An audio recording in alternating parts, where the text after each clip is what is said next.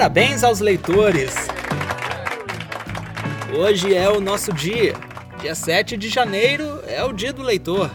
E como bom leitor que eu acho que sou, venho trazer aqui as minhas principais indicações de leitura. Mas, primeiramente, quero dizer sobre a importância da leitura. Sim, a leitura é muito importante. Ela traz conhecimento, imaginação, criatividade, saúde e muito mais. A leitura rompe barreiras, atravessa horizontes. Caracas. Mas não precisarei fazer tanta propaganda assim. Se você quiser experimentar, faça você mesmo hoje uma leitura de um bom livro. Agora, sobre as indicações, no momento eu sou bem restrito nas minhas leituras. Estou sempre voltado para uma área específica, no meu caso, a teologia. Posso dizer que 99% dos livros que possuo são relacionados ao tema. Não que eu não goste de outros assuntos, mas é que este tema realmente me fascina. Sobre onde eu compro meus livros e para mais indicações, se você quiser saber, pode falar comigo pelas minhas redes sociais arroba ViniciusAV20. Os links estão na descrição. Enfim, um livro que me marcou bastante, pertence a um autor que eu gosto muito, é o livro Deuses Falsos, do Timothy Keller. Foi um dos meus primeiros livros e que eu já li pelo menos umas três vezes. Tá aí a minha primeira indicação. Este livro fala sobre a tendência humana de idolatrar deuses que foram criados a partir do nosso coração. Keller nos mostra, ao longo do livro, os malefícios dessa idolatria e o caminho que devemos percorrer para vencê-la. Ao longo do livro, você vai aprender um pouco sobre os vários deuses falsos que o coração do homem é capaz de criar para ocupar o lugar que pertence ao único e verdadeiro Deus. E claro, ao final, sem muitos spoilers, o autor nos mostrará como vencer de uma vez por todas essa idolatria. Outro livro que eu indico, deste mesmo autor, o Timothy Keller, é O Ego Transformado. Inclusive, o devocional diário número 3 foi baseado neste livro. É um livrinho bem pequeno. Acho que já li umas 10 vezes, sem exagero. Mas ele é bem pequenininho mesmo, portanto a leitura é bem rápida, mas vale muito a pena ler. Nele, o autor se baseia em um texto de Paulo na sua carta aos Coríntios.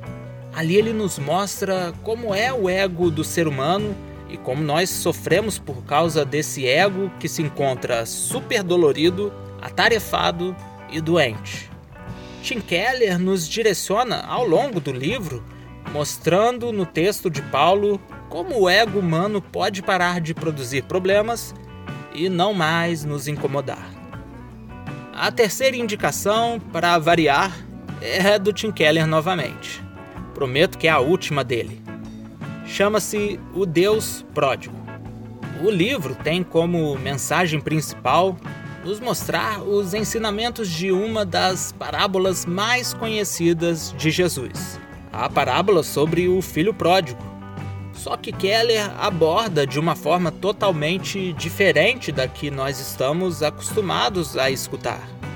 No livro, ele não foca apenas no filho pródigo, propriamente dito, mas nos revela aspectos sobre o filho mais velho e sobre a postura do pai ao final você descobrirá a abundante graça de Deus, tanto para com o religioso e legalista, quanto para com o irreligioso e esbanjador. É um excelente ensino. A próxima indicação é um livro do Jonas Madureira, O Custo do Discipulado. Simplesmente maravilhoso este livro. Você vai aprender os verdadeiros conceitos sobre discipulado o que é de fato ser um discípulo, um imitador de Cristo. Quais os custos necessários para você se enquadrar nessa característica, a de discípulo e discipulador? Na minha última indicação, eu vou fazer um combo para vocês. eu não poderia deixar de indicar a Bíblia Sagrada, óbvio. Mas eu sei que simplesmente indicando você ler a Bíblia, provavelmente você vai achar um saco e parar no meio do caminho. E isso vai depender de muitos fatores. Por exemplo, a tradução ou versão que você estará utilizando para a leitura. A Bíblia tem várias traduções ou versões.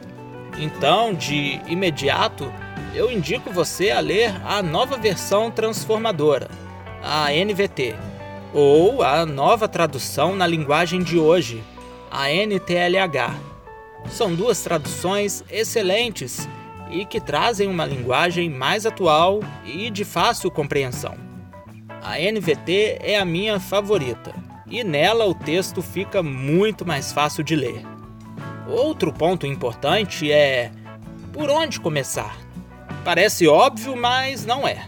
A Bíblia é formada por vários outros livros, cartas, poesias e canções. E cada um destes livros, cartas, poesias e canções exibem características diferentes. Portanto, alguns textos são mais difíceis de se entender e interpretar.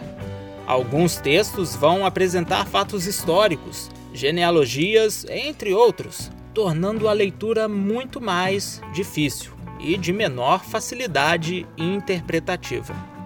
Assim, é bom você não começar pelo começo você não precisa realizar a leitura completa a partir de Gênesis. Seria melhor você iniciar a sua leitura escolhendo livros ou cartas mais fáceis de se entender. E após a familiarização com a Bíblia, escolher livros com leituras mais complexas. Sendo assim, eu indico você iniciar sua leitura escolhendo um dos evangelhos no Novo Testamento. Eu indicaria você a começar por Mateus e depois ler as cartas de Paulo. Romanos é uma excelente escolha, apesar de ser bem complexa. No Antigo Testamento, de imediato, eu indico a leitura de Provérbios ou Eclesiastes. E como disse antes, para completar o combo, eu indico o livro Entendes o que lês? do Gordon Fee e Douglas Stewart. Neste livro você vai aprender como cada livro da Bíblia deve ser lido, como a Bíblia é composta, como devem ser realizadas as leituras bíblicas. Este livro é um grande auxiliador da interpretação bíblica. Você vai aprender sobre os gêneros literários que compõem a Bíblia Sagrada, como funcionam as epístolas, os livros poéticos, proféticos, as narrativas do Antigo Testamento, entre outros é uma excelente indicação para você que quer aprender mais sobre a palavra de Deus. Enfim, por hoje é só. Se você gostou, comenta aí. Diz aí se você quer uma parte 2 de indicações. E claro, não deixe de me indicar alguns bons livros também. Quero saber quais as suas indicações. Vai lá no meu Instagram, viniciusav20 e me indica uma boa leitura. Até a próxima!